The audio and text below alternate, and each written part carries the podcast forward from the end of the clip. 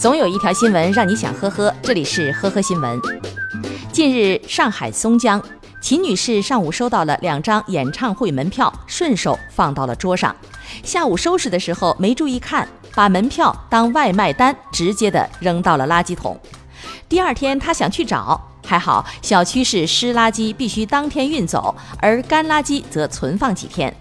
于是，秦女士的老公和五名物业人员用时三小时，在三吨干垃圾中翻出了门票。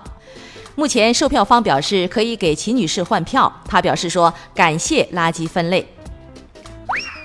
去年二月，五十三岁的李平重伤住进了安徽蚌埠的怀远县人民医院，后家属被告知其脑死亡后放弃治疗，并在一份器官捐献登记表上签了名。被宣布临床死亡后，肝肾器官被摘除，家属获得二十万补助金。但是他的儿子石祥林却发现捐献有假。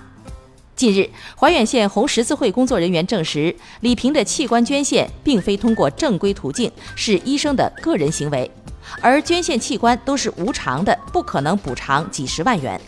目前涉案的六名医护人员已被以涉嫌侮辱尸体罪被逮捕，案件仍在侦办中。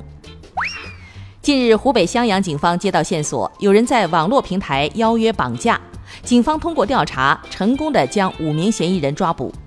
经审讯，嫌疑人孙某因做生意失败，急需用钱，便在网上发布招募信息，谎称自己是一名领导的司机，绑架一个大领导可以赚大钱，参与者每人可以分得三十万元。全国十二个网友和他联系，其中四人赶赴襄阳跟踪孙某实施绑架。一号凌晨，最后一个人抵达襄阳以后，民警将五人全部抓获。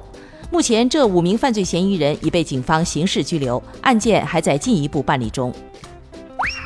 近日，安徽宣城金沙派出所接到村民报警，说家里有两只鸡被偷了。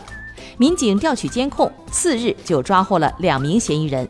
嫌疑人交代称，平时爱玩吃鸡游戏，绝地求生。当晚开车路过鸡圈的时候，突然想到了游戏胜利后会出现的那句“大吉大利，今晚吃鸡”，于是下车抱走了两只鸡。回家的时候蒙得太紧，还把鸡给憋死了。还没有吃到鸡，就被民警抓获了。